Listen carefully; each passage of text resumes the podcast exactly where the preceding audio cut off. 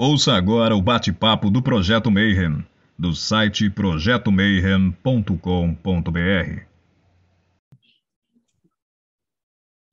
Bom dia para quem é de bom dia, boa noite para quem é da boa noite, boa tarde se você recebeu essa notificação, está vindo assistir mais um bate-papo Mayhem e hoje vai ser um tema muito legal porque esse é um tema que a gente já a gente já navegou por esse tema várias vezes. Eu já conversei com, com o pessoal, com o Felipe, com o Vinícius. Uh, a gente já teve vários entrevistados que também já fizeram uso de enteógenos, que, vieram para esse mundo, navegaram por isso daí. Mas hoje eu vou chamar uma especialista para a gente conversar um pouquinho sobre os efeitos, né? E como é que funciona enteógenos e magia, né? Tudo bom, Puri? Como que você está? Joia, agradeço o convite para participar do Mayhem. Quero dizer aqui também que eu sou bem fã, eu assisto bastante, aprendo muito aqui com, com as entrevistas, estou bem, bem empolgada. Ah, até que enfim que a gente conseguiu falar, né? A gente já estava, faz uns seis meses estava vendo, falou, ah, o horário e tal, e um tema, e finalmente deu certo, né?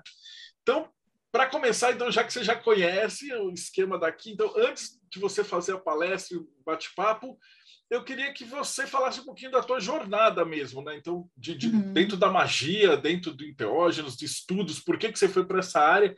Como é que isso tudo começou? Bom, acho que começou tudo mesmo com os psicodélicos, assim. É, antes já tinha algum interesse, né? Adolescência, aquela coisa. Meu avô era maçom, então folheando algumas coisas dele, assim, eu vi um bafomé, sabe, aquela figura, assim, eu falei, nossa. Só que era adolescência, internet de escada, tipo assim, eu não conseguia achar muita informação, foi uma coisa que ficou bem adormecida, assim. É, e aí acho que as coisas começaram mesmo a, a caminhar, né, para esses lados com os psicodélicos, assim, na, na faculdade, uso recreativo mesmo, de psicodélicos e tal. E aí, mesmo no uso recreativo, eu já vi que tinha alguma coisa especial ali, né? Já, já percebi que, que tinha algo mais, assim, algo mais interessante. E aí, depois de um tempo, eu comecei a frequentar alguns rituais, assim, principalmente ritual de ayahuasca, né? Rituais, é, cerimônias indígenas, xamânicas, é, urbanos, não urbanos, né? Tomei ayahuasca em vários lugares diferentes, Santo Daime. Passei um ano tomando um bandaime, assim. E essa foi uma época, assim, foi foi tudo muito bom, assim, muito. É, fez muito bem para mim, mas chegou um momento que eu fiquei um pouco confusa, assim, eu estava um pouco confusa do que que, que que era meu nessas experiências, o que que era do ambiente, das crenças, né, do lugar, o que que era da substância, e aí eu decidi começar a cultivar cogumelo para ter as minhas experiências, né? É, e aí eu comecei a fazer isso, comecei a ter minhas experiências e a testar vários sets, settings, assim, fui várias, várias é, dosagens diferentes. Então foi tendo essas minhas experiências, assim, é, e estudando muito sempre, né? Assim, sempre fui muito caxias, assim, e aí eu, até antes de usar, eu estudava muito, né? Comecei a procurar informações e tal.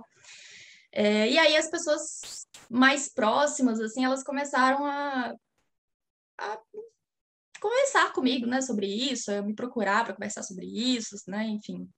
É, então, as coisas começaram mais ou menos por aí. E eu resolvi fazer esse canal né, no YouTube para compartilhar justamente os estudos, né, as coisas que eu estava conhecendo e tal. É, teve um, um, fato interessante que eu quase nunca lembro de comentar, mas que eu, eu participei de uma pesquisa, da primeira pesquisa aqui com, com MDMA, né, para tratamento de estresse pós-traumático, que teve aqui no Brasil, foi em Goiânia, eu participei como voluntária, assim, né? O pessoal, as sessões de MD, elas duram por volta de umas 10, 12 horas, né, com, com os dois terapeutas. E aí, quando os terapeutas iam embora, né, para casa, a pessoa não podia ir embora também, ela tinha que dormir na clínica, e eu ficava na clínica ali com a pessoa, né, assim, caso ela precisasse de alguma coisa e tal. Então, foi uma participação bem bem pontual ali na pesquisa, mas para mim foi muito importante, assim, eu fiquei muito empolgada de participar.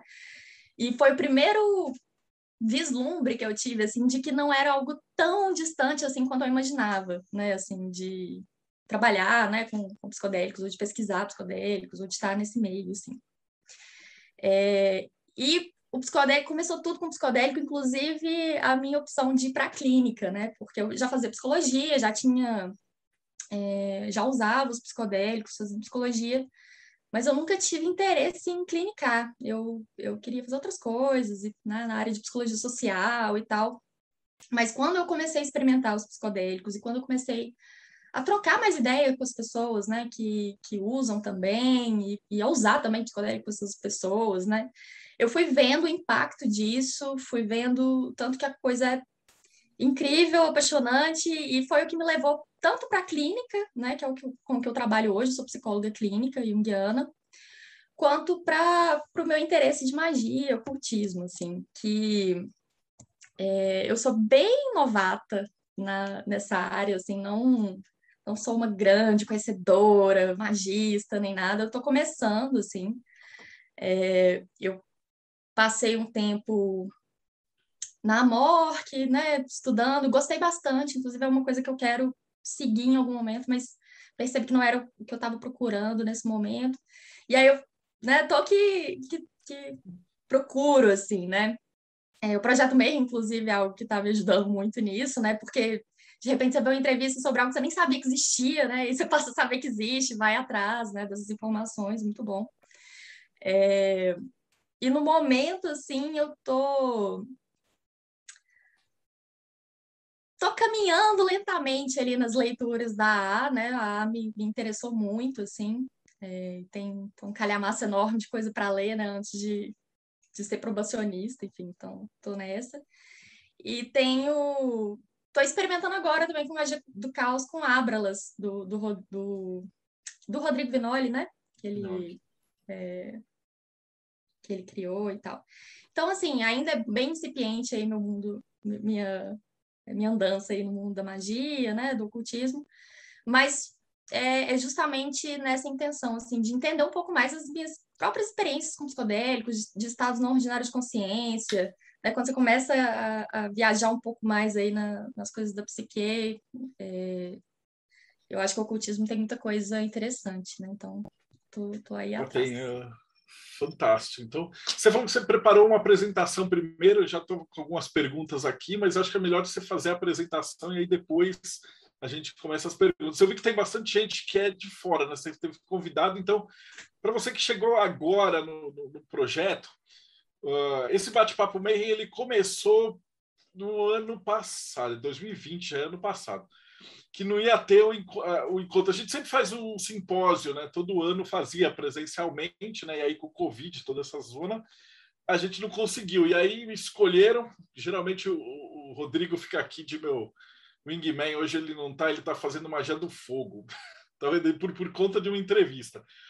Mas a gente tenta entrevistar é, pessoas de todas as vertentes possíveis e imaginárias para falar de ocultismo, né? os pontos de vista é, e como é que esses pontos se entrelaçam. Né? E é muito interessante, a gente estava conversando antes de começar a gravar, que vários entrevistados, assim, astrólogos, a gente teve numerólogos, pessoal da magia do caos, que muitos deles é, fizeram a Bramelin junto com LSD, é, fizeram rituais da Golden Dawn junto com LSD e tal, e tiveram resultados muito bacanas. Então, acho que essa tua apresentação hoje vai ser um, um, vai agregar muito. Então, fica à vontade, a casa é tua.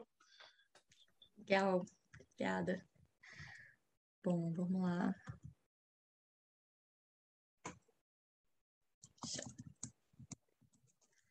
Bom, então, eu dei o nome aqui para essa apresentação de Psicodélicos, a Revolução do Set Setting e o que, que o Aleister Crowley tem a ver com isso. É, meu objetivo aqui é compartilhar um pouco dos, dos, estudos que eu tenho feito, das reflexões que eu tenho feito.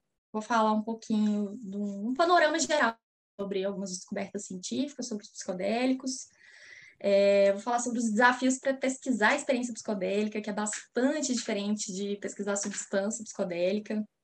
E para isso eu vou falar do set, do setting e dessa revolução paradigmática aí que está em curso, é, né, de alguma maneira. E o que, que o Aleister Crowley é, tem a ver com essa história do set setting e o que, que a comunidade mística, mágica também tem a ver com isso, né, no meu ponto de vista. Bom, então vou começar com essa questão da, da nomenclatura, é, que é bem interessante, assim, né? Muita gente usa alucinógenos, psicodélicos, enteógenos como sinônimos. É, e, de fato, as pessoas usam para se remeter a uma mesmo, mesma classe de substância, né?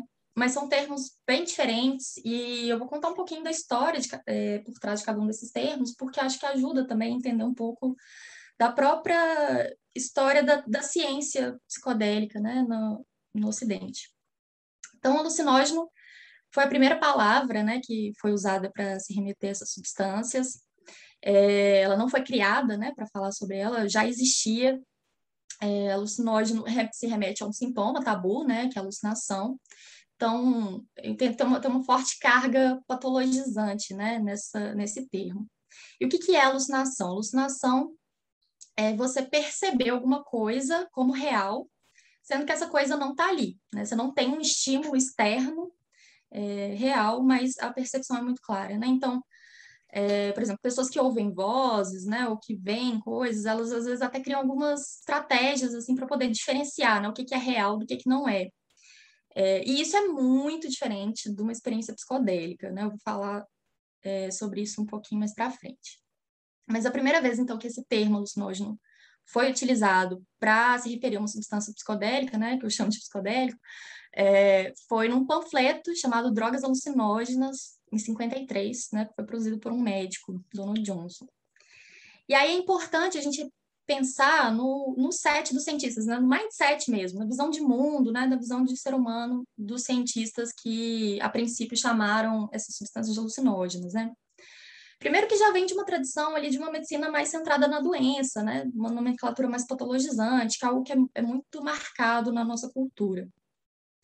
E uma outra coisa também que é muito comum é que a maioria dos médicos, a maioria dos cientistas não experimentam eles mesmos as substâncias que eles prescrevem para outras pessoas, né? É, então, dá até para entender um pouco, né? Como que. Bom, que assim, eles, eles administravam é, essas substâncias psicodélicas para outras pessoas, observavam de fora, e aí, é claro, né? Você vê alguém viajando ali com LSD, com cogumelo, de fora, dependendo da situação, realmente fica parecendo que a pessoa está num estado psicótico, né? Então, foi a partir dessa percepção de fora, né, bem deslocada, que, que esse termo foi proposto.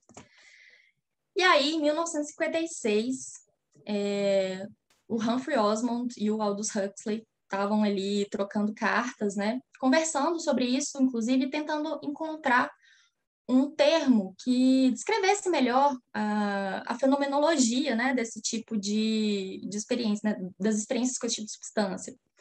É, por quê? Porque eles perceberam que alucinógeno, além de não ser, é, de, de, realmente não descrever, né, porque o que a gente tem durante uma experiência psicodélica não é alucinação, né? eu acho que, não, não digo que nunca acontece, talvez alguma pessoa, né, muito raramente, tenha alucinação usando psicodélicos, mas o que acontece, na maior parte das vezes, é uma distorção de percepção, né, de percepção visual, auditiva e, e dos sentidos, de uma maneira geral. E esse termo também não abarca outros tipos de experiência, como as experiências místicas, né, as experiências religiosas, outros tipos de experiências saudáveis que são facilitadas por psicodélicos. Então, eles estavam ali tentando encontrar uma palavra, é, e o Humphrey Osmond propôs a palavra psicodélico num, numa riminha, né? To, to fathom hell or soar angelic, just take a pinch of psychedelic. Né, que seria para andar no inferno ou planar no angélico, basta tomar uma pitada de psicodélico. E essa palavra, é uma junção de psique e delos, né? Psique, dependendo da tradução, é mente, dependendo é alma, e delos é manifestação, né? Então, a ideia do psicodélico é uma substância que faz você manifestar a alma ou manifestar a mente. É, e é bastante diferente também o paradigma é, da ciência psicodélica, né, que os cientistas eles necessariamente precisam ser pessoalmente familiarizados com essas substâncias, né? Eles precisam experimentar em si primeiro para depois ter segurança, né, e, e conhecimento também para administrar isso para outras pessoas e para saber, inclusive, a, auxiliar outras pessoas que, que passam por esse tipo de, de experiência. E o termo mais recente é o enteógeno, né, foi proposto em 1979 num artigo por uma equipe de cientistas, incluindo Gordon Olson, é, que é um micologista e um banqueiro é bem famoso aí no mundo dos psicodélicos, é, e ele propôs esse termo enteógeno porque vocês podem reparar aí já é 79, né? Então já tinha passado ali os anos 60, toda é, já tinha acontecido a proibição né, das, das, substâncias psicodélicas e toda a lavagem cerebral que aconteceu do proibicionismo, né, para demonizar essas substâncias. Então, o termo psicodélico ele já estava bastante estigmatizado. E aí esses cientistas estavam tentando achar, criar um termo, né, que carregasse um significado de uso mais tradicional, mais ritualístico, mais xamânico. E aí eles escolheram a palavra entheos, que era uma palavra usada na Grécia para descrever o estado de inspiração, de criação artística, transes proféticos, paixão erótica, e também para descrever ritos religiosos que envolviam ingestão de substâncias que induzem esses estados não ordinários de consciência. Então, o theos seria Deus, o entheos, Deus dentro, né? E o gen, tornar-se. Então, o enteógeno, a ideia do enteógeno é tornar-se o Deus de dentro. Bom, eu vou falar rapidinho aqui da classificação dos psicodélicos, que eu acho que é interessante. É, existem várias classificações possíveis, tá? Essa é uma só. É, existem aqui os psicodélicos clássicos, que são quatro: DMT, mescalina, psilocibina e LSD. Vocês podem reparar que, que a psilocibina, o DMT e o LSD, eles têm uma estrutura molecular muito parecida com a serotonina. Então, não é à toa que são substâncias que funcionam muito bem né, nos nossos é, receptores serotoninérgicos. E essa aqui é a molécula de mescalina. Ela é um pouquinho diferente, eu não sei falar dessa parte química, mas ela está aqui nesse mesmo grupo dos psicodélicos clássicos. E aí a gente tem também chamados psicodélicos atípicos, que aí a gente coloca aí os dissociativos, né, como a ketamina, empatógenos como MDMA e canabinoides, né, como os que a gente tem na cannabis. É, e os psicodélicos propriamente atípicos, né, salvinorina, da salvidivinorium, ibogaína da iboga, atropina da beladona, escopolamina do lírio e a muscarina da manita muscaria, né, que é aquele cogumelinho vermelho com pintinha branca. É, ele não tem psilocibina, tá? Aquilo lá é muscarina, é tóxico, é outra coisa. Bom, e aí, para começar a falar um pouco sobre as coisas que a gente já sabe, né, sobre os psicodélicos hoje em dia, eu vou começar com uma coisa que não é tão recente assim. Vou falar sobre a teoria do, do ego como válvula redutora ou do ego como filtro que foi proposta pelo Aldous Huxley, pelo escritor Aldous Huxley, é, quando ele estava ali, principalmente a partir das análises dele com, com as experiências de, de mescalina, né, que ele teve.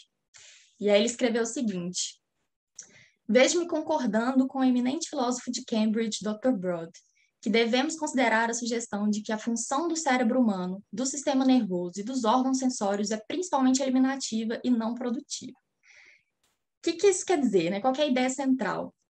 É que o cérebro ele não produz a consciência. Na verdade, o cérebro restringe a consciência. É, Para ele, é, a nossa mente original, né, entre aspas, seria uma mente livre que precisa ser afunilada por essa válvula redutora do cérebro, do sistema nervoso, para tornar possível a sobrevivência biológica mesmo, né, no dia a dia. E essa teoria do, do, do Huxley serviu de inspiração para uma teoria moderna, que é a teoria do cérebro entrópico, que foi proposta num artigo é, por uma equipe coordenada ali pelo Carhart Harris, né, na Imperial College, que é, um, é uma equipe que está bem aí à frente dos, dos estudos, principalmente de neurociência, né, com psicodélicos. E qual que é a ideia? Eu vou explicar usando esse, esse gráfico aqui a ideia deles, da evolução da nossa consciência, é que nossos ancestrais, é, não primatas, né, mas os ancestrais ali, hominídeos, é, eles tinham uma, o que eles chamam de consciência primária, que é uma consciência com alta entropia, ou seja, alta desordem, né? são, são estados é, bem flexíveis da consciência. E que à medida que a nossa espécie foi avançando e a gente foi criando é, a linguagem, uma noção de eu, né? Nosso cérebro foi se desenvolvendo, foi aumentando.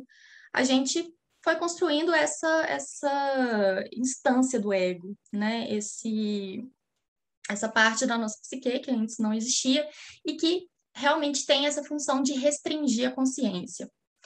E a gente vê isso é, no, no, desenvolvimento de, uma, de um ser humano, né? Hoje em dia, né? Essa, essa, herança evolutiva a gente consegue observar hoje em dia, porque quando uma criança nasce, né? Nasce o bebezinho, é, que não tem linguagem ainda, não tem noção de eu ainda, o cérebro do bebê funciona em alta entropia, né, em alta desordem, estados muito flexíveis. É, e à medida que ela vai adquirindo linguagem, que ela vai é, formando a noção dela de eu, né, de ego, e adquirindo cultura e tudo mais, é, essa consciência vai se afunilando, né, nessa percepção egóica, e é o que é, nesse amarelinho aqui mais forte, é o, é o que seria a consciência saudável de um, de um adulto, né. Mas o que que acontece? Dependendo aí da história de vida, né, de cada um, essa consciência ela pode continuar se, se enrijecendo, né? Essa entropia pode continuar abaixando, diminuindo. É, isso significa mais ordem, mais previsibilidade, e isso não necessariamente é bom, né? Quando é, a gente percebe, assim, alguns adoecimentos psíquicos, né, como depressão, toque, adição, a gente percebe um pensamento muito rígido, né, muito limitado, e que é muito difícil para a pessoa de lidar com aquilo, inclusive na própria terapia, né? Às vezes é, é, difícil de avançar por essa rigidez mesmo. E aí, qual que é a ideia dos psicodélicos? A ideia é que o psicodélico, ele afrouxa essa válvula redutora de consciência, né? Ela realmente dá uma permeabilidade maior e é como se a gente é, pudesse viver estados mais entrópicos da nossa consciência, né? estados com mais desordem, estados mais flexíveis de consciência. Né? Então, que é, é, aquilo, né? Quem tem experiência com, com psicodélico sabe, né? Quando você toma, seu ego, né? ele não desaparece totalmente, não morre totalmente, mas ele dá uma, uma, uma flexibilizada boa, assim, você consegue perceber realmente algo que é muito mais amplo, né? É, bom, então, como eu falei, né, ele, o psicodélico reduz a atividade nas áreas do cérebro que são relacionadas às funções egóicas, né, esse filtro. É, o pensamento lógico, o planejamento começam a ficar bastante difíceis, mas o pensamento não linear, intuitivo sinestésico, ele é bastante ampliado.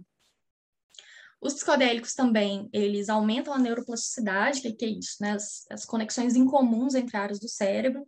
Então, nesse gráfico aqui, é, essas linhas desse gráfico aqui são, são conexões, tá? Entre áreas diferentes do cérebro. À esquerda aqui a gente tem o cérebro de uma pessoa que tomou um placebo no estudo, então essas aqui são as conexões normais, né, do cérebro dela. E à direita, uma pessoa que tomou psilocibina, né? Aumenta radicalmente é, o tanto de conexões, né, entre áreas diferentes do cérebro, o que é muito parecido, inclusive, com cérebros de crianças. É, e essa conexão aqui, essas conexões em comuns, né, entre áreas do cérebro, ajudam a explicar também o fenômeno da sinestesia, né, que a gente tem durante os efeitos. Bom, para além disso, é, os psicodélicos, a gente já sabe que os psicodélicos aumentam a neurogênese, ou seja, a formação de novos neurônios, é, aumentam a sensibilidade ambiental e a expressão das emoções, e por tudo isso que eu falei, né, ele facilita esses processos de adaptabilidade e mudanças, justamente porque eles abrem o que se chama de janela terapêutica, que é que são esses efeitos aí de flexibilização cognitiva e emocional que eu comentei, e que é dentro dessa janela terapêutica aí, principalmente, que, que a gente fala da, da catalisação também, né, do, do processo terapêutico. Isso falando do, ponto de vista cognitivo, tá? Porque do ponto de vista subjetivo isso é bem mais, é, bem mais complexo. É, mas o ponto que eu quero chamar muita atenção e que fique muito claro é que o psicodélico ele é um aliado da terapia. Ele pode funcionar como um catalisador do processo terapêutico da pessoa. Ele não é a nova pílula mágica como se espera ou como vem sendo anunciado, né? É, como eu, eu, atendo, né, muitas pessoas que, que às vezes, é, enfim, estão curiosas para saber sobre psicodélicos, porque leram, porque ouviram falar, e eu percebo que muita gente vem com uma ideia de que realmente, ah, descobriram agora um, um remédio que vai funcionar, já tomei, passei 10 anos tomando um monte de remédio e nunca nenhum funcionou, é, e aí agora parece que esse tal de cogumelo aí, esse LSD, essas coisas aí que vão funcionar para mim. E isso é muito perigoso, porque a ideia não é essa. A ideia não é que, o, que, o, é, que os psicodélicos vão consertar um desequilíbrio químico no cérebro, como é a ideia, muitas vezes ainda veiculada, do paradigma farmacológico, né, das, das substâncias, dos antidepressivos comuns. É, e é até interessante falar um pouquinho da diferença, né? Os antidepressivos comuns, eles têm uma, eles têm uma estratégia, eles são uma estratégia passiva para lidar com o estresse. Válido, claro, né? Dependendo do momento de vida ali da pessoa, é importante que ela tenha essa estratégia passiva, mas é importante que saiba que é uma estratégia passiva, né? O que, que é isso? Se a pessoa está sentindo muito ali, está sendo difícil para ela de lidar com qualquer situação, o antidepressivo comum ele vai é, embotar mesmo a pessoa, né? Vai fazer ela sentir menos ou não sentir, né? Tanto coisas ruins quanto coisas boas. É, e sendo que os psicodélicos eles, eles fazem parte aí de uma de estratégias mais ativas para lidar com estresse, para lidar com os adoecimentos psíquicos. Que é isso, ele ele causa uma experiência, a experiência é extremamente impactante para a pessoa, pode ser extremamente impactante para a pessoa, e ela ainda abre essa, essa janela terapêutica de flexibilização cognitiva. E aí a pessoa tem que estar tá ali no processo terapêutico, né, se trabalhando mesmo, para que, que tenha algum resultado, e não um resultado imediato, não um resultado de três meses, não, sabe, é uma coisa assim, é, que é importante, enfim, que a pessoa tenha também uma constância, né, no próprio processo terapêutico. É, Bom, e aí outro ponto aqui que é importante é que o paradigma psicodélico ele é, ele é diferente, ele não é focado na substância, ele é focado na experiência, e é um pouquinho sobre isso que eu quero falar hoje. Então, o que, que é a experiência psicodélica? É, a experiência psicodélica, ela vem de um tripé indissociável de sete setting e substância. O que, que é isso? O sete é o mindset mesmo, né? Tem a ver com a personalidade da pessoa, o preparo dela, o tanto que ela conhece daquela substância, o tanto que ela já estudou, que ela já leu, as crenças dessa pessoa, expectativas, intenção, humor, os medos, os desejos, etc. Então, tudo que diz do universo interno ali da pessoa. O setting é o ambiente físico, social e cultural onde a experiência ocorre, né? Então, do ambiente físico é um pouco mais fácil de falar, né? São esses estímulos sensoriais, onde que a pessoa está, se ela está se sentindo acolhida, segura, ou se não, se é um, é um lugar é, que representa algum risco para ela. Quem que está com ela, se são pessoas agradáveis, que ela tem intimidade ou não, se ela se sente intimidada para essas pessoas, tudo isso vai afetar completamente a experiência da pessoa.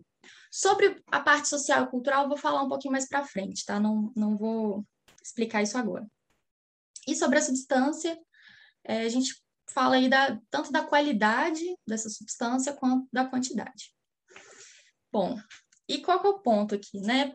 Tem já várias pesquisas atuais que sugerem que esses efeitos não farmacológicos são responsáveis por grande parte, se não a maioria, dos benefícios terapêuticos, mesmo ali numa variedade de tratamentos medicamentosos aceitos. É... Bom, eu, e aí eu estou jogando isso aqui porque eu vou focar um pouco nesses, nesses efeitos não farmacológicos.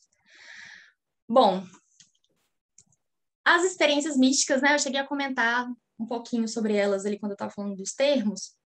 Elas são um, é, um tipo de fenômeno que está despertando muito interesse dos cientistas atualmente. Por quê? Porque elas. Primeiro, que já tem pesquisa apontando que elas são preditivas de melhora, ou seja, é, uma pessoa que participou de um estudo e teve uma experiência mística, é, é, muito mais provável que essa pessoa tenha resultados ali de melhora do que, a, mesmo, do que outra pessoa que participou do mesmo estudo, mas que não teve uma experiência mística. Então, eles já têm relacionado aí as experiências místicas com o preditivo de melhora, mas essas mesmas experiências místicas também aí têm interfaces com experiências religiosas e também com experiências psicóticas, né? Então, é, tem muitos pesquisadores aí impressionados como é que pode uma mesma, um mesmo fenômeno, o mesmo tipo de fenômeno estar tá relacionado tanto com o processo de cura quanto com o processo de experiência psicótica, né? Então, isso aí realmente é algo que vai, é, que a gente vai ver sendo muito investigado aqui para frente. E aí, só para explicar um pouquinho o que, que, são essas experiências místicas, eu vou trazer aqui a, a conceituação do Stacy, que descreveu basicamente dois tipos de experiências místicas, as introvertidas, que são aquelas de sensação de perda de ego, e as extrovertidas, que são aquelas de uma sensação de unidade, né, com tudo que existe, com todas as pessoas tal. E que dependendo da personalidade da pessoa, do momento de vida dela, ela tende a ter mais experiências introvertidas ou mais experiências extrovertidas. E ele definiu também seis dimensões da experiência mística. A primeira é a sacralidade, né, que é a sensação do que é encontrado ele é sagrado. A segunda é uma qualidade noética, que é a ideia ali de que você está encontrando uma realidade mais real do que a realidade cotidiana, habitual, né? E a pessoa encontra ali um significado. É muito comum também esse profundo sentimento de humor positivo, né? Então, sentimentos como amor, alegria, êxtase, bênção, paz, ternura, gentileza, tranquilidade. São experiências inefáveis, ou seja, é muito difícil de explicar em palavras, de colocar isso em, palavras, e normalmente, quando a gente tenta fazer isso, a gente recorre a termos paradoxais, né? Que é o quinto ponto aí. A gente, né, por exemplo, pode descrever uma experiência falando que você visitou um lugar que era um vazio absoluto, mas que era totalmente cheio. É, e o sexto ponto, que é a transcendência do tempo e espaço, né? Dependendo do, do quão psicodélica está sendo ali a sua experiência, né? Inclusive da, da, da quantidade que você tomou, as noções tradicionais de tempo e espaço simplesmente passam a não ter mais sentido. Bom, e aí eu fiquei falando aqui da experiência psicodélica, né? Mas vou trazer uma frase do Rick Doblin que eu acho sensacional, que pega na veia, que é o seguinte: psicodélicos não produzem uma experiência psicodélica. Psicodélicos produzem uma experiência humana catalisada por psicodélicos. O que, que isso quer dizer? Bom, é, a gente já sabe que existem várias tecnologias para expansão de consciência, né? Os tambores, respiração, técnicas ali de encenação, enfim. É, dependendo da cultura, né, tem, tem vários tipos de tecnologia. Ou mesmo essas, esses tipos de experiência podem acontecer é, de maneira espontânea. Então, o que, que isso sinaliza para a gente? Sinaliza que os psicodélicos são apenas mais uma ferramenta, como é, tantas outras não farmacológicas, inclusive, inclusive para acessar o mesmo lugar, basicamente, né? Para acessar esses estados holotrópicos de consciência. E o que, que são? O que, que é holotrópico? Né? O que, que é um estado holotrópico de consciência? Essa palavra, bom, esse termo foi proposto pelo Stanislav Grof, né, que é um psiquiatra, e a palavra, ele juntou o termo holos, né, de totalidade, e trepem, né, que é o tropismo, né, ir em direção a. Então, holotrópico seria ir em direção à totalidade. Que é uma característica que, né, que ele acabou percebendo. Ele, o Jung já tinha percebido isso, né, mas que, que a psicologia transpessoal traz isso mais forte, dessa tendência natural da psique de ir em direção à totalidade.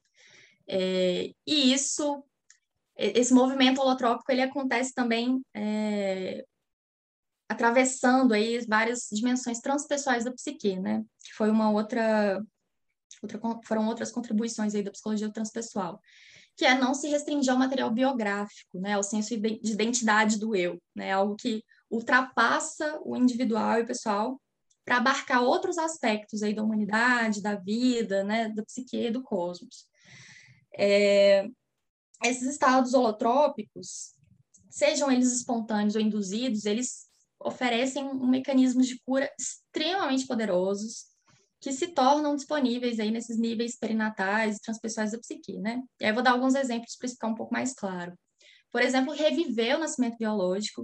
Isso foi uma coisa que o Groff é, observou muito, né? Ele, ele guiou várias sessões de psicoterapia, assim, com LSD, e ele viu isso acontecer várias vezes, né? E depois também que, que foi proibido, ele desenvolveu respiração holotrópica, é, também observou muito, né, esses mecanismos de reviver o próprio nascimento, inclusive até de, de descobrir coisas que realmente aconteceram, por exemplo, ah, tinha um fórceps, alguma coisa assim, aí vai ver realmente, depois vai confirmar, né, com mãe, com quem estava no nascimento, e realmente tinha acontecido.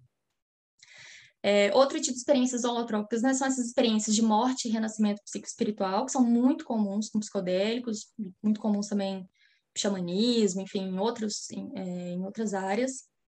Sequências arquetípicas são um pouco mais difícil de explicar, mas envolve tanto questões de sonho quanto questões próprias ali da pessoa, né, do, dos arquétipos que estão tomando ali a pessoa nos momentos de vida dela. Esses episódios de unidade cósmica e até as experiências de vidas passadas, né, os postos experiências de vidas passadas. A questão é que, quando compreendidos e apoiados de forma adequada, essas experiências podem resultar realmente em curas emocionais e psicossomáticas profundas, né? Muitas transformações positivas aí na, na personalidade, na evolução de consciência da pessoa. Então, eu falei isso tudo para mostrar um pouco assim o tanto que as experiências psicodélicas são complexas e que investigar a substância psicodélica é muito diferente de investigar a experiência psicodélica, né? E aí vem vem aquela questão, né? Como é que a gente faz para investigar a experiência psicodélica de uma forma mais integral, né? Considerando que é impossível de isolar variáveis, né? Com sete, sete em substância, né? E como que a gente faz, inclusive, para abordar, né? algo tão complexo quanto as experiências místicas. Não para abordar, mas para estudar, né? Que tipo de metodologia que a gente usa, enfim, são questões importantes. E aí a gente tem primeiro um desafio cultural, um grande desafio cultural para passar a, a, estudar com mais complexidade substâncias, porque ainda hoje o mindset de grande parte dos cientistas, não todos, é claro, mas de grande parte dos cientistas, é uma visão de mundo, visão de ser humano muito fisicalista. Né? O que, que é isso? É uma tendência a reduzir absolutamente tudo a fenômenos físicos e, e negando, muitas vezes, até a própria subjetividade. Estou nem falando de coisas paranormais, eu estou falando de, de, de algo mais concreto, assim, como, por exemplo, subjetividade. E um exemplo é, mais concreto que eu posso dar é justamente das doenças mentais e neurotransmissores, né? Como se fosse uma questão é, simplesmente de um desequilíbrio químico no cérebro, por exemplo, uma depressão. É um desequilíbrio químico do cérebro e você vai consertar se você começar a tomar medicamento, tem que tomar para o resto da vida mesmo, e é isso aí. Claro que muitos psiquiatras não pensam assim, né? Tem muita gente bacana hoje em dia, mas muito, muitas pessoas pensam, inclusive pessoas, é, clientes, pacientes, né? Pessoas que que têm essa, essa noção, né? Tipo, ah, eu tô quebrado e eu preciso de algo que conserte o meu cérebro, né? Isso é uma visão bastante fisicalista do mundo, porque tende a negligenciar as, as questões subjetivas. Outra questão é que o que foge à ideia de normal, né, de, dessa normose social que a gente vive, costuma ser já taxado prontamente de sintoma, de patologia, né?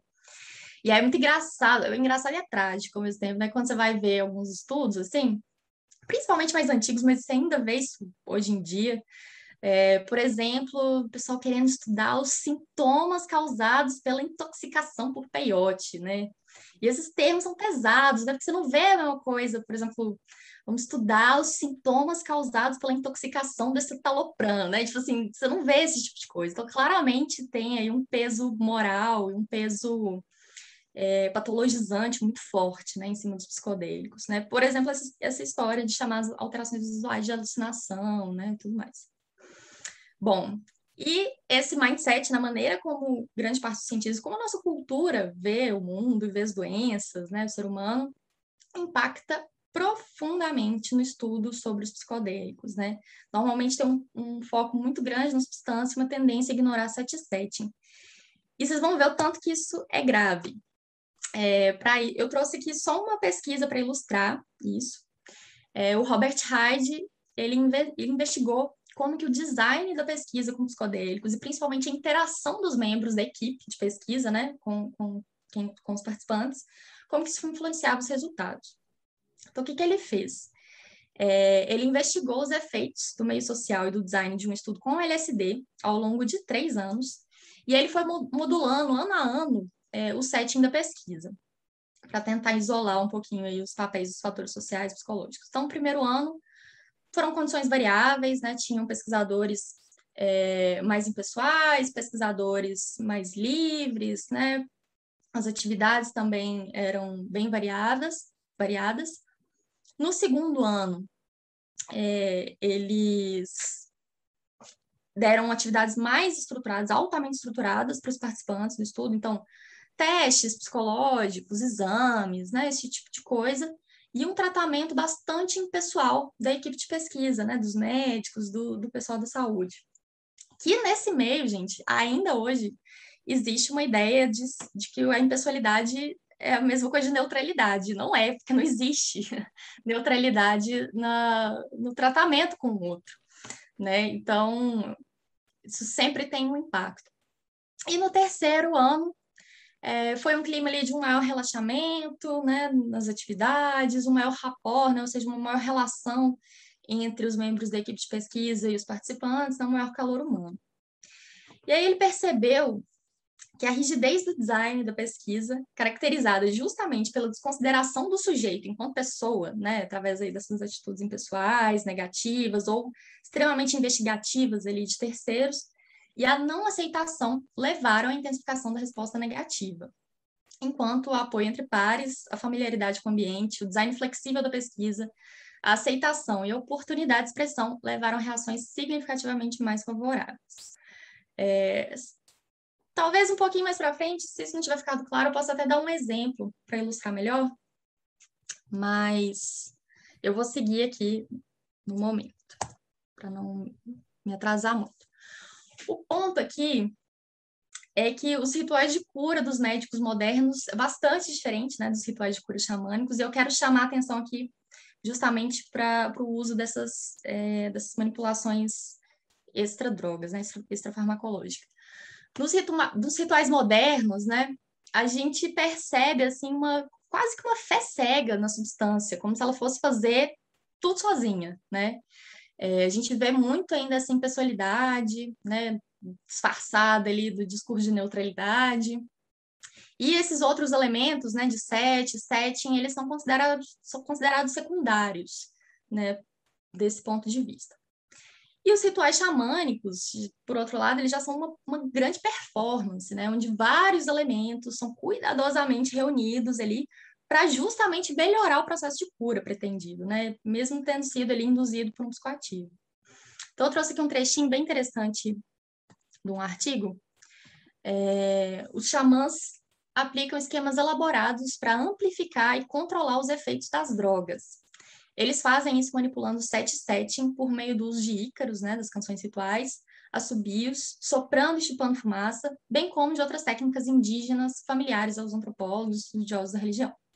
Tais manipulações extradrogas são consideradas uma parte essencial do ofício do curandeiro tribal e testemunham o nível da sua experiência e competência. Então, é realmente bem diferente, né? Enquanto é, nossos xamãs, né, médicos, eles tentam se, se apartar dessas manipulações extradrogas. Os rituais xamânicos, eles fazem isso muito bem, né, manipulam muito bem esse tipo de tecnologia. É... Ah, sim, isso aqui eu só vou falar rapidamente, que tem a ver com, com aquele setting, como que o setting social e cultural influencia, né, as experiências das pessoas.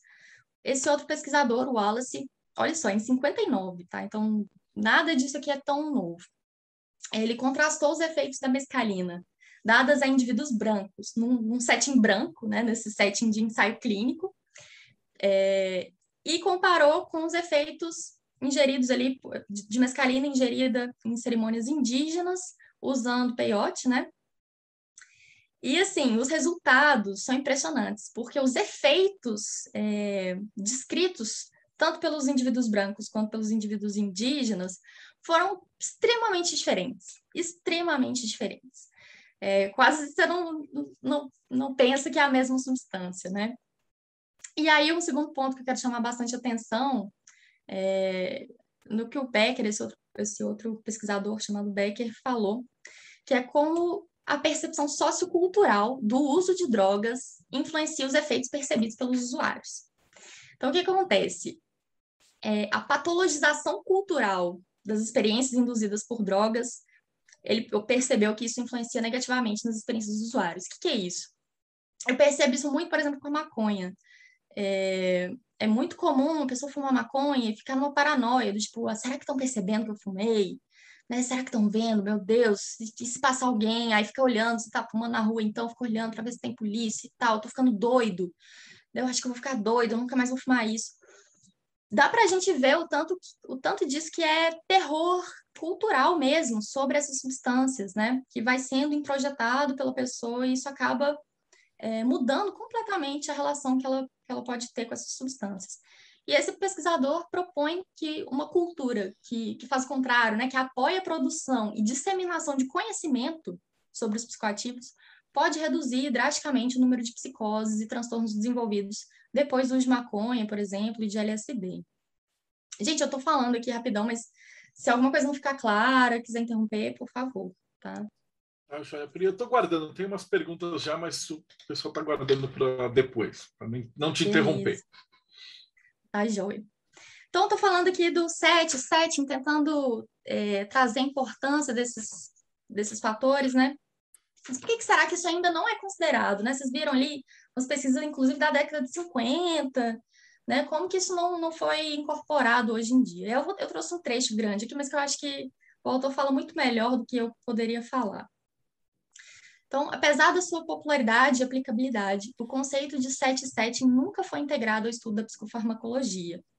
Integrar variáveis de set setting em pesquisa clínica de medicamentos implicaria grandes complicações para uma indústria farmacêutica curvada em ensaios controlados randomizados e com paciência limitada para injetar elementos sociais e culturais confusos em suas considerações.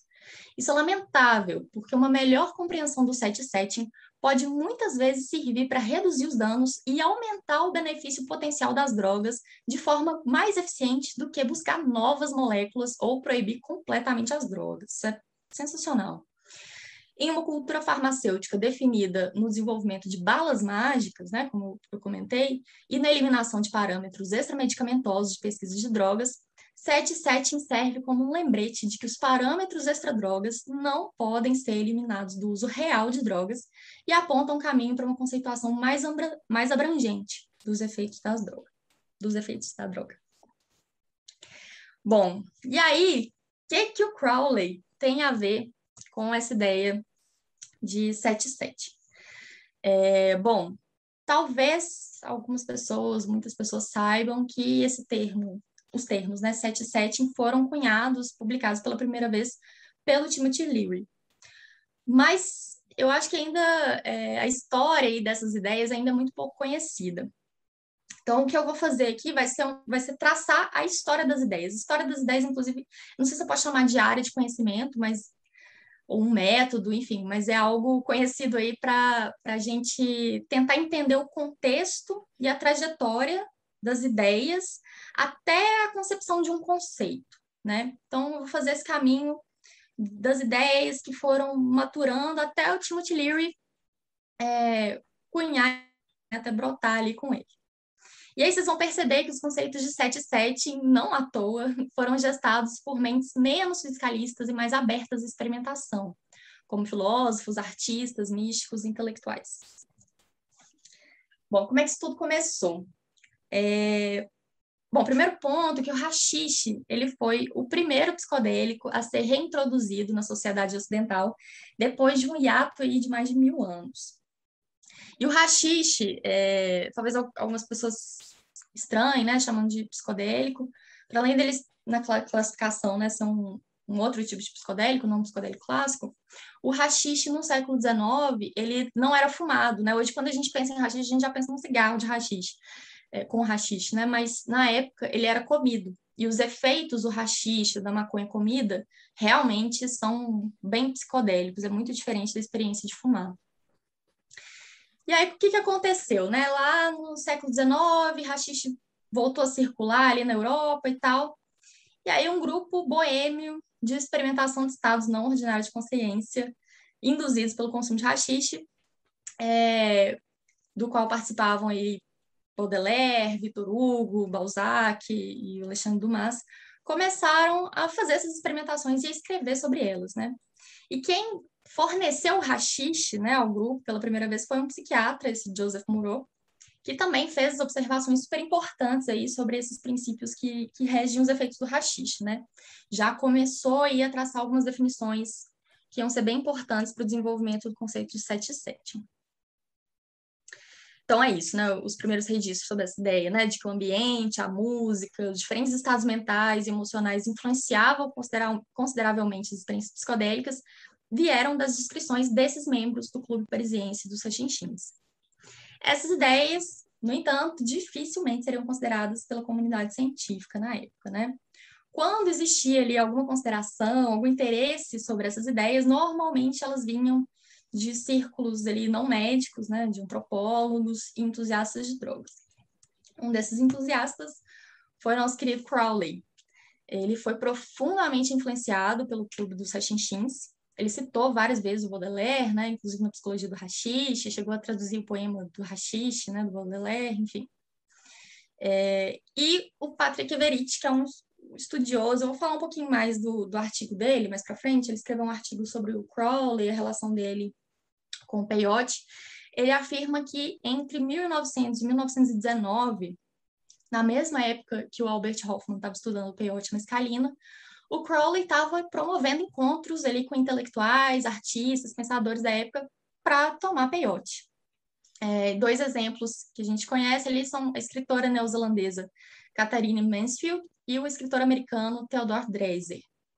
E aí tem uma historinha engraçadinha que eu trouxe aqui, que um, um amigo do Crowley, também escritor, Louis Wilkinson, ele escreveu um relato sobre a participação desse outro escritor, do Dreiser, numa dessas é, festinhas aí, desses encontros aí de, de peyote, né, que o Crowley promovia. Então, diz que o Crowley estava ali preparando a mistura, né, para o Dreiser, e comentou assim, ó, vai demorar o triplo da dose usual para mover o Dreiser. E aí o Dreiser foi lá, tomou o copo ali, né, bebeu de uma vez, meio. Eu não sou ruim de tradução, gente determinada bravata aqui, não é exatamente com tradução, mas bebeu assim, meio, ah, qual é, né? E aí depois ele, ele ficou se sentindo um pouco inquieto e perguntou para o Crowley se tinha um bom médico na vizinhança por caso de alguma coisa acontecer de mal, né?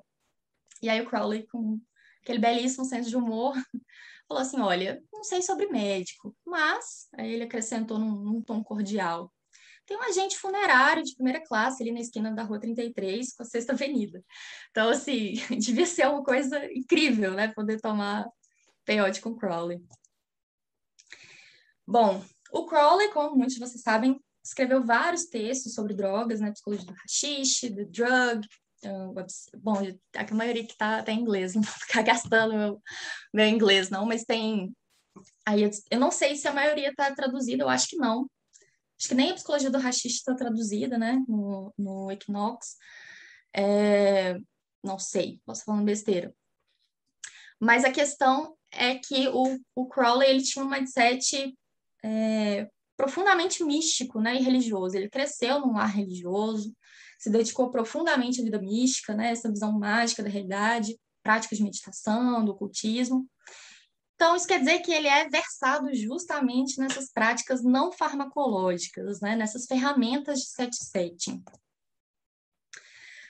Bom, é, o The Drug foi um ensaio que o, que o Crowley publicou anonimamente. Ele não fala, ele não cita peyote, não, não fala que substância que era, ele fala simplesmente de uma droga que causa transvisões e que foi definida ali em termos mais alquímicos, né? É, eu trouxe um trechinho para quem não, não leu. Eu, fui eu que traduzi, tá? Então pode ser que a tradução não esteja tão boa. Mas é, no The Drug é um diálogo ali entre um personagem, que eu pelo menos eu li como se fosse o Aleister Crowley, né? Mas não, não falo o nome dele. Um diálogo entre esse personagem e um amigo que é meio alquimista, assim. É, e aí esse personagem pergunta ali, qual que é o nome dessa droga? E aí o alquimista responde: Certamente você não é um desses que acha que nomeando alguma coisa você está explicando. Basta. E acrescentou: Todo homem bebe dessa droga uma vez, mas nenhum duas vezes. Então o personagem riu ali e falou: ah, então o nome disso deve ser morte. É o alquimista. Não, ele sorriu. Não acho que seja isso.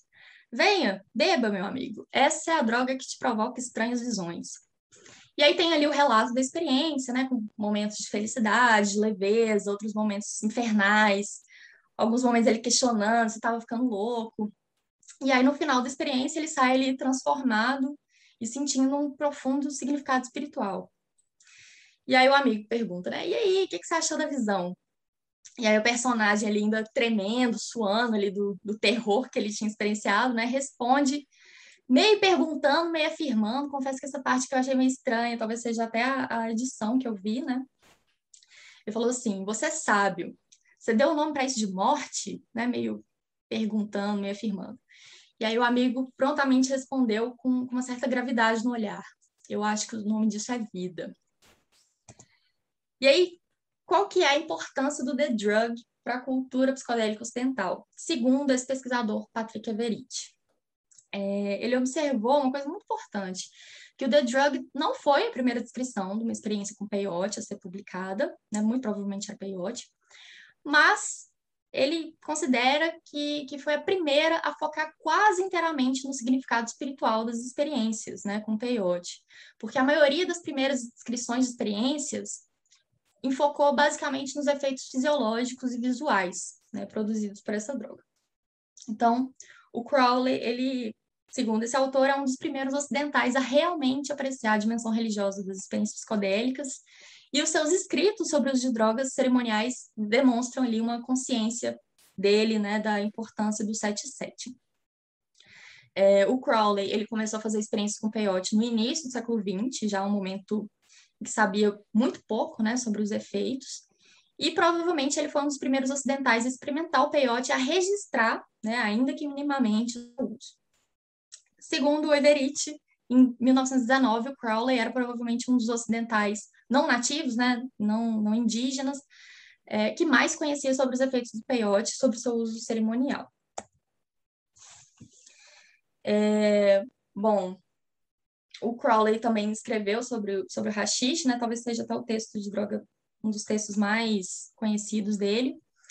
É, e ele a maneira como ele escreveu, né, revela informações muito valiosas sobre a metodologia experimental que ele tinha para testar os efeitos de droga, né? Então, ele registrou vários parâmetros experimentais, como estado físico, mental, emocional, espiritual no momento da ingestão. Ele experimentou os efeitos psicodélicos junto à invocação, à oração, projeção astral, meditação prolongada, né? Fez vários testes ali e prestou muita atenção nos efeitos visuais, né, que, que pudessem ter sido produzidos pelas drogas, né, inclusive as cores das visões astrais e tal, que já sugere que ele estava ciente desses poderes visionários, né, do peyote. É... Ah, sim, eu trouxe aqui um trechinho, né, que na, na psicologia do hashish, o Crowley revisitou as ideias do Baudelaire, né, sobre o hashish, e da dependência dos efeitos, né, sobre a personalidade, humor, intenção. Então, ele escreveu assim, Talvez o rachixe seja a droga que afrouxa as vigas, as pilastras da alma, né? Loosens the girders of the soul. Se alguém tiver uma tradução melhor, deixa aí. Mas em si, né, essa droga não é boa nem má. Talvez, como pensa Baudelaire, já, ele apenas intensifique e distorça o estado natural e o humor do momento. Esse é um trechinho que está no capítulo 3 do Psicologia do Rachixe, eu não sei a página, porque eu estava lendo no Kindle e o Kindle eu fico confusa com a página. É, mas o ponto é que com a obra, né, essa obra Psicologia do Rachixe, ele trouxe ali uma valiosa contribuição para as ideias, para a experimentação e para a produção de conhecimento sobre psicodélicos na cultura ocidental. É...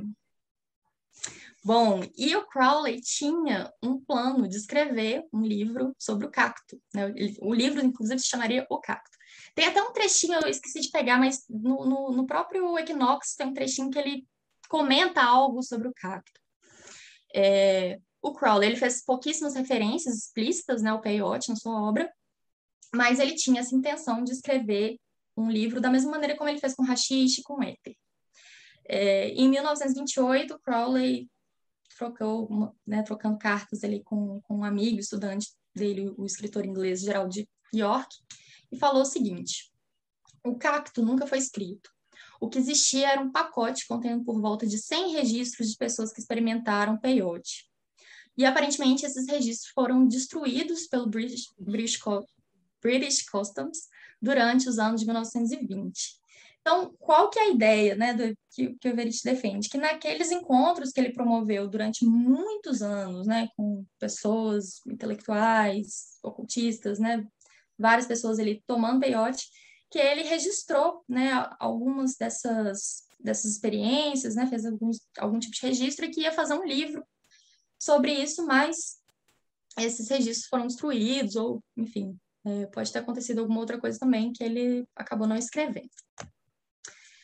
Ah, sim, eu trouxe aqui um, um trechinho muito importante, porque o que, que acontece? Eu sei que talvez não seja o caso aqui, nem do, do Projeto Mayhem, de quem vai assistir esse vídeo, mas quando a gente começa a falar sobre Crowley e uso de drogas, né, muita gente fala, ah, o cara era viciado, ele usava de tudo, heroína, cocaína, rachixe, e aí o povo põe todas as drogas no saco, como se o Crowley tivesse a mesma relação com todas as substâncias, né? Um grande auê. E aí, num trecho do, do diário dele, né, publicado postumamente, o Liber 93, ele menciona sobre sobre o tanto que a relação dele com peiote, com rachixe, eram diferentes da relação, por exemplo, com a heroína com a cocaína. E eu até coloquei em parênteses aqui, né, porque o Felipe Bandeira, no livro dele, ele faz muita questão de diferenciar os efeitos das drogas e os efeitos psicodélicos, né? Então, o que, que o Crowley escreveu?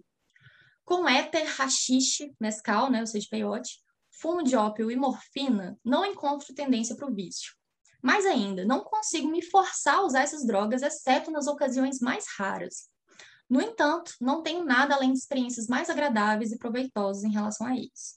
Com a heroína e cocaína, ao contrário, não tenho muito a agradecê-los, e tem havido muito aborrecimento relacionado a eles. No entanto, é por estes e apenas estes que anseio. Então, uma diferença grande aí, né, do, do, uso de heroína e cocaína. Inclusive, se eu não me engano, a heroína foi é, receitada, né, por médicos e tal, a cocaína eu já não tenho tanta certeza. É, mas a relação dele era muito diferente, né? Ele não tinha uma, uma relação de abuso com rachixe, com peiote, nem com ópio, né? E nem com morfina. É, bom, e aí na, nessa tese né, do, do Patrick Everett, ele sustenta uma ideia de que o Crowley fazia um uso muito mais sistemático do peiote, do rachixe, do que se costuma presumir justamente porque ele deixou poucas referências explícitas, né, sobre esse uso, né, principalmente sobre o peyote. E o e esse Everett, né, o Patrick Everett, ele acredita que o uso de psicodélicos pelo Crowley não foi apenas muito mais sistemático, mas ele foi central em muitos rituais importantes que o Crowley realizou, incluindo aqueles onde ele recebeu visões, né, as visões relatadas nos, nos livros sagrados de Telemann. E aí, gente, assim, esse é um ponto que eu não vou entrar, porque é um ponto realmente que tem que ser discutido entre telemita, né? O Max Sirius está até aqui, ele me ajudou bastante nesse ponto, porque eu li a tese do, do Everett, achei maravilhosa, mas eu falei, cara, ele faz umas afirmações, assim, bem bombásticas, então eu preciso ver isso aqui com telemita mesmo, para ver se tem a ver, ou se o cara tá viajando, né? Antes até de eu, de eu usar essa obra para citar, para falar qualquer coisa. É, e aí o Max até leu a, a, tese, né? Enfim, a gente conversou um pouquinho e parece realmente o, o, ponto histórico, né? Todo o trabalho dele foi uma tese de mestrado, né? Então, muito bem feito, mas eu sei que tem pontos aí que, que talvez causem discordâncias aí na, entre telemitas, né? Então, é um texto a ser discutido por pessoas que entendem mais desse assunto, né? Enfim. Mas a questão que é a bomba que eu vou jogar e vou sair correndo é que ele, ele acaba desenvolvendo um raciocínio e questionando, sugerindo, questionando, né? É, se Telemann teria, teria sido o primeiro movimento religioso psicodélico não tribal do século XX. Né? E ele afirma isso justamente porque ele acha que o uso dos psicodélicos era muito mais central do que se imagina nas práticas, nos rituais do Crowley e, e né, no que deu origem à Telemann. Bom, saindo aqui do. Eu fiz um grande parênteses, né, para falar do Crowley, do, do peyote hashish, vou voltar aqui para o finalzinho da história aí do, das ideias, né, do conceito de set setting. É, o Crowley, ele se encontrou com Huxley várias vezes em Berlim, em 1930. Então, em 1930, Crowley já tinha tido ali anos dessas festas com festa, chama de festa, né? Mas esses encontros aí com o peyote, já tinha escrito talvez a maioria dos livros é, mais importantes, né? E aí o Crowley e Huxley estavam ali se encontrando em 1930. Tem muito pouca documentação sobre o encontro, mas quase que imediatamente vem aquela especulação, né? Será que o Crowley aplicou o Huxley, né, no peyote? É, porque justamente o Crowley, o Crowley apresentou o peyote a muitas pessoas, a muitos ocultistas, muitos, muito, muitos literatos. É, não tem evidências de que ele tem apresentado o peyote ao Huxley, né? Mas a possibilidade de que eles minimamente conversaram sobre o assunto não pode ser descartada, né? O Huxley, ele além de tudo era interessado em misticismo e segundo Everett, um dos escritores favoritos, né, do, do Crowley, foi o biólogo e filósofo inglês Thomas Huxley, que era avô do Aldous Huxley. E aí ele faz uma observação que eu acho que é bem pertinente, assim. É possível, então, que, desejando impressionar o jovem Huxley, Crowley tenha mencionado seus experimentos com peyote. Em última análise, entretanto, a menos que surja alguma nova evidência sobre essas reuniões, provavelmente nunca saberemos com certeza se Crowley realmente introduziu Huxley ao peyote. De qualquer maneira, né, segundo o, o Everett, o Crowley já estava desenvolvendo ideias muito parecidas com, do, com, as do Huxley, né, inclusive é, sobre 7 e tal, 50 anos antes. E esses encontros aí deles em Berlim teria ocorrido uns 20 anos antes do Huxley escrever As Portas da Percepção, né, que foi um marco aí na, na assimilação dos psicodélicos pela nossa cultura ocidental. E puxando o fio, né, o Huxley é, se encontrou com Leary, eu vou ler aqui um trechinho que fala desse encontro, e apresentou uns ensaios do Gautier, né, que era um, foi um dos membros originais do, do Clube dos Rachinchins, sobre a experiência do rachixe. Né? Então, é, vou ler aqui esse trechinho. Os insights dos membros do Clube dos Rachinchins sobre a importância dos parâmetros extra-drogas ressurgiriam em um momento histórico crucial. Em 1960, quando Timothy Leary estava apenas começando sua pesquisa com psilocibina, ele recebeu a visita do autor inglês e advogado psicodélico Aldous Huxley, que lhes apresentou um trecho do Théophile Gautier, né, um dos membros originais dos clubes dos Rachinchins. As ideias do clube parisiense do século XIX seriam influentes para pesquisas psicodélicos de meados do século XX. É, então, é, o Leary, ele publicou né, esses conceitos de site setting pela primeira vez em 61, na reunião é, da, da Associação Americana de Psicologia, e o Everett afirma uma coisa que eu não, não chequei, tá? É, essa foi uma, uma parte que eu não consegui checar.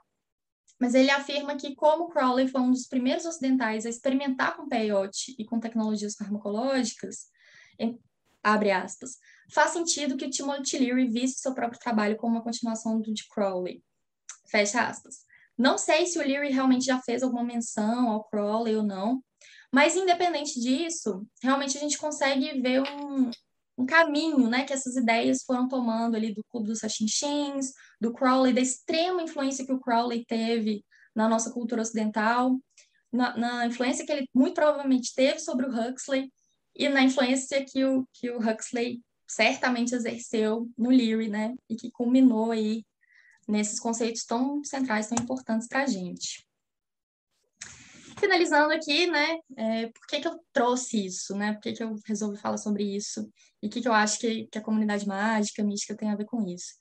primeiro ponto é essa valorização mesmo, o domínio, né, desse tipo de tecnologia que é o que eu encontro é o que eu busco, né, o que me interessa aí no ocultismo, né, que são essas tecnologias de set setting, né, no set aí essas as meditações, né, projeções astrais, visualização, tudo mais, e o setting essas tecnologias rituais, simbólicas, né? Magia cerimonial, magia do caos, enfim. É, eu, eu considero que é muito essencial a gente estudar e acabar incorporando também essas técnicas não farmacológicas, é, não só estudo, mas principalmente a prática com os psicodélicos, né? E aí eu trouxe uma frasezinha aqui, na verdade, que eu estava escutando uma música do, do Tool, né, Eye, que é uma música fala bastante aí sobre os drogas e traz algumas frases de outras pessoas, né? Eu descobri que essa frase que me chamou atenção é de um cara que chama Bill Hicks, né? Que ele fala que essa não é uma guerra contra as drogas, é uma guerra contra as liberdades pessoais. E eu adiciono aí mais do que pessoais, sociais e culturais, né? Ele fala, mantém isso em mente o tempo todo. E é isso, tem aqui algumas referências bibliográficas, não coloquei todas, né? Tem um artigo aqui está no livro do Fernando Bezerra, Redução de Danos.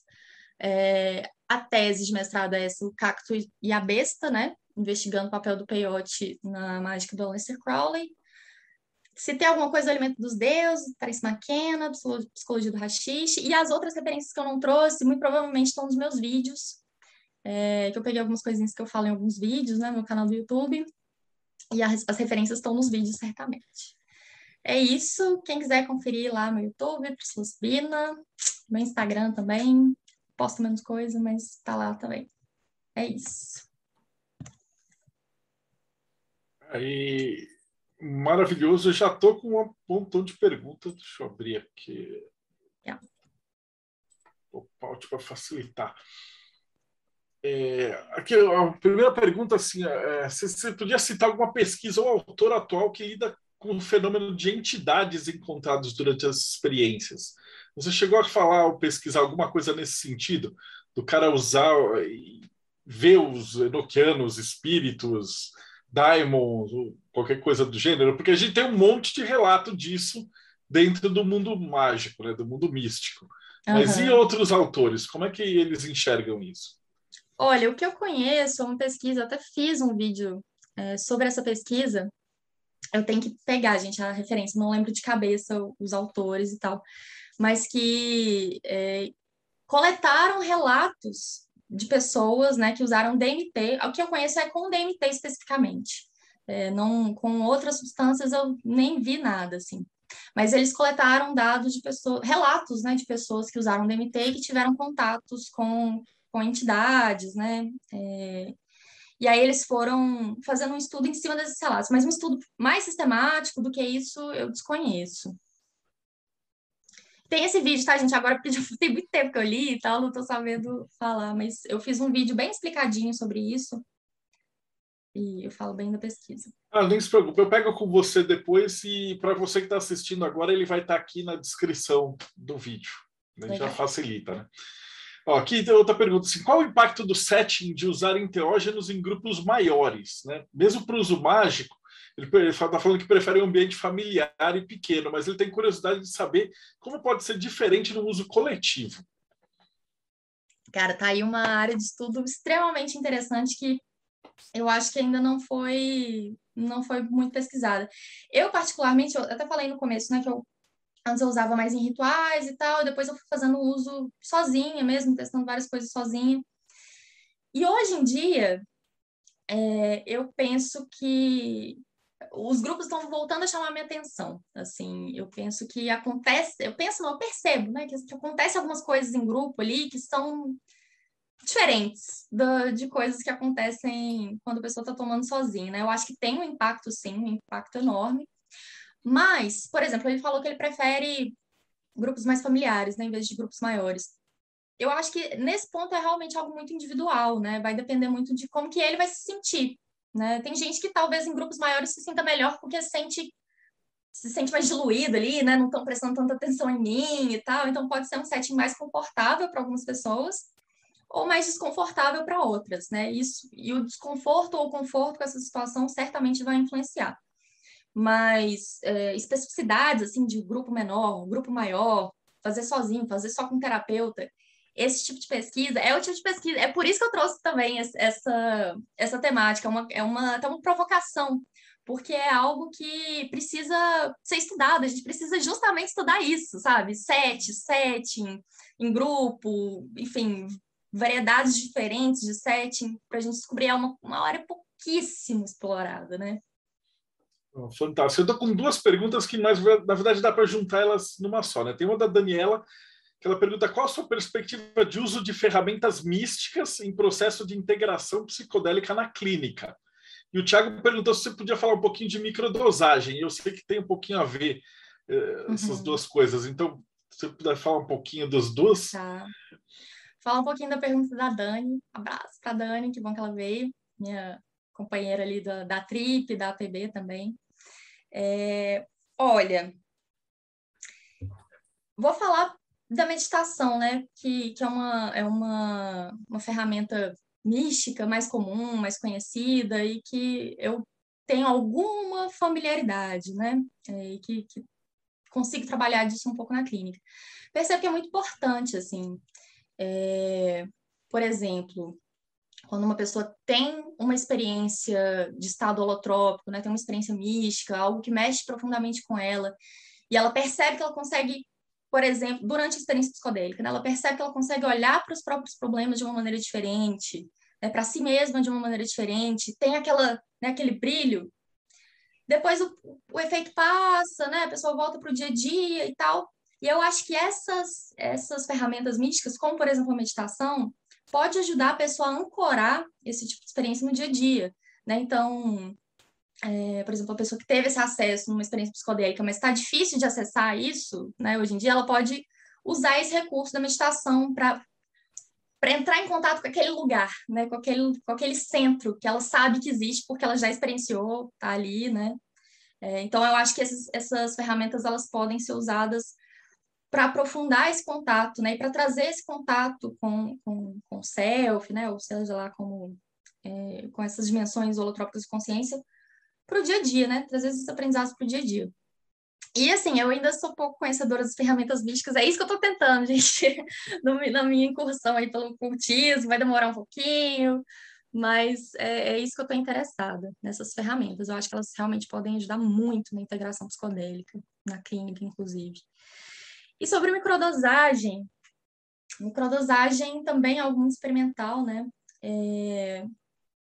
Quando você vai ver, assim, na internet, procurar informações sobre microdosagem, normalmente vai aparecer ali alguns, é, alguns protocolos de uso, né? Então, o mais conhecido, por exemplo, é do Feidman, que você toma uma vez a cada três dias, é, uma quantidade que é 10% de uma dose recreativa. E aí, o que, que eu percebo, né? Até porque eu, eu tenho atendido muitas pessoas que fazem uso de microdose, que o mais interessante é a pessoa alcançar o que a gente chama de gestão autônoma. Né, da... existe, existe a gestão autônoma de, autônoma de medicação, que é um movimento todo é, que acontece, e a gente fala de, de gestão autônoma dos psicodélicos, né, no caso da, microdosagem. Por quê? Porque o mais interessante é realmente a pessoa desenvolver uma relação com essas substâncias, né? Ela ela entender qual que é a dosagem que é ideal para ela. Então, a pessoa vai testando a dosagem até encontrar a dosagem ideal para ela. É, vai testando a frequência né, dessa, desse uso. E a microdosagem, o que eu percebo, primeiro, que não funciona para todo mundo, funciona muito bem para algumas pessoas, para outras não. Vai depender muito, igual a experiência macro, né? Vai depender muito da intenção da pessoa, é, do set, do setting, tudo isso funciona também para microdose. Mas o que eu percebo de potencial, e aí eu, falando bem da minha experiência clínica mesmo, é uma, uma maior abertura, inclusive, para expressão emocional, sabe? Eu já reparei, assim, algumas pessoas, por exemplo, que têm uma dificuldade muito grande de acessar os próprios sentimentos, de expressar, por exemplo, através de um choro, né? Esse tipo de coisa. Essas pessoas costumam se beneficiar bastante, assim, né? A pessoa toma, e já, já, já aconteceu isso de eu, de eu atender alguém que tomou uma microdose antes da sessão, né? E você percebe que a sessão fica diferente, né? Que a pessoa fala mais, toca mais o sentimento, chora, né? Então, isso para a terapia é sensacional. E aí tem um ponto que é importante, que muita gente tem buscado microdosagem para fins terapêuticos, né? Muita gente tem buscado os psicodélicos para fins terapêuticos. E aí eu acho que é, nunca é demais bater nessa tecla, que, tipo assim, se a pessoa está querendo um resultado terapêutico, ela precisa estar em terapia. Ela precisa estar no movimento terapêutico para além de tomar qualquer coisa. Senão cai na lógica farmacológica, né? Assim, de ah, vou tomar alguma coisa e vai me consertar, né? Eu vou ficar bem. E não é assim que funciona, né? Então, se a pessoa está tomando microdosagem simplesmente para experimentar, né? Uma, uma coisa meio psiconáutica, assim, tudo bem fazer mais sem critério. Mas se a pessoa está realmente querendo um, um resultado terapêutico, ela tem que entender que é, a microdosagem ou as macrodoses, elas são é, uma ferramenta, são, são um auxiliar, mas elas não vão fazer o trabalho por você, né? Elas podem, é isso, né? Auxiliar no, no acesso às emoções, no acesso a algumas coisas, a trabalhar mais, ter mais abertura, mais flexibilidade, mas ela não, não, é, não é bala mágica. Eu tenho mais uma pergunta, mas eu acho que eu vou separar essa porque ela, a resposta acho que vai ser um pouquinho demorada.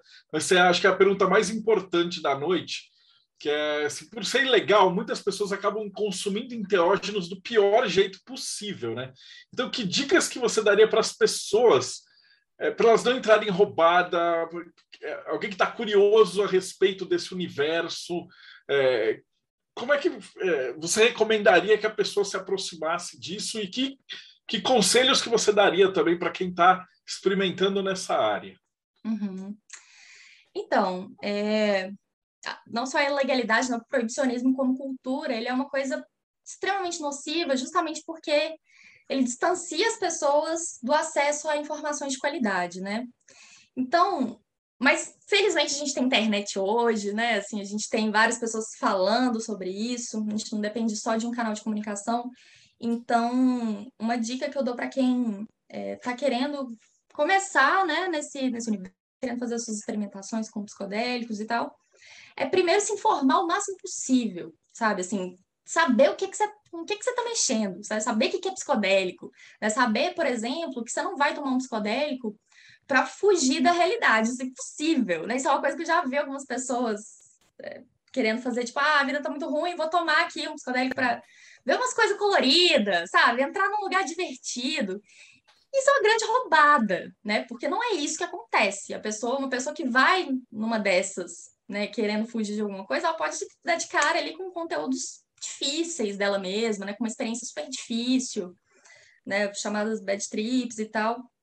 É, então é importante que a pessoa saiba o que ela está usando, né? Saiba que ela que o psicodélico manifesta o que está nela, né? Vai, vai amplificar ali as emoções dela, alguns conteúdos, pode vir memórias, às vezes que a pessoa nem sabe que estão lá, pode vir coisa traumática, né? Então, é importante que a pessoa tenha noção, que ela estude mesmo, que, né, que, que escute mais do que só relatos de experiências das pessoas, mas escutar cientistas, pessoas falando, né? Tem meu canal leva algumas coisas, tem o canal da APB, Associação Psicodélica do Brasil, que tem muita coisa interessante.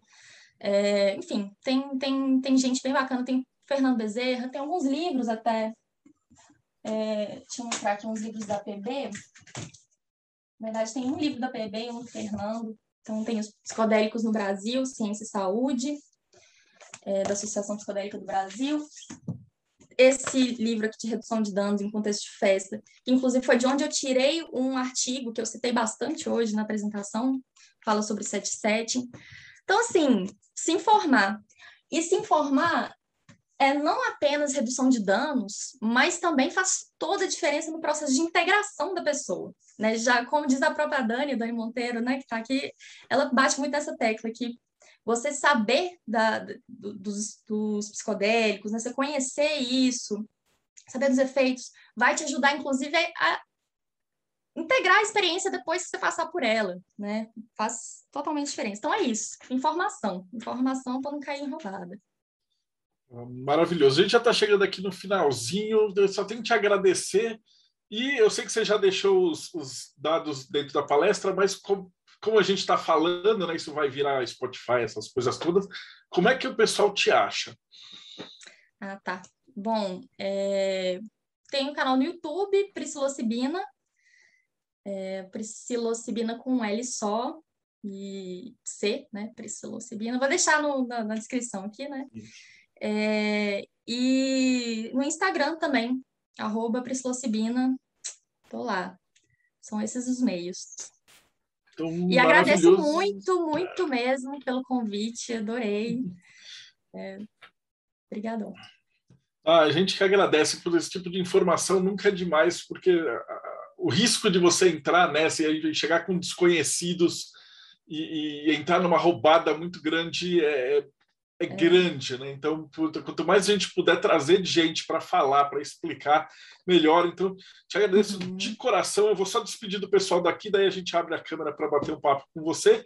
Então, se você chegou hoje no Bate-Papo Mayhem, essa é a entrevista número 250 ou 249, então significa que dá uma olhada no canal que tem mais 250 entrevistas de tudo que vocês puderem imaginar, inclusive várias que tratam aí do tema enteógenos. Então, uh, não esquece, é, segue o canal. Eu já estou dois anos fazendo isso aqui, não aprendi ainda.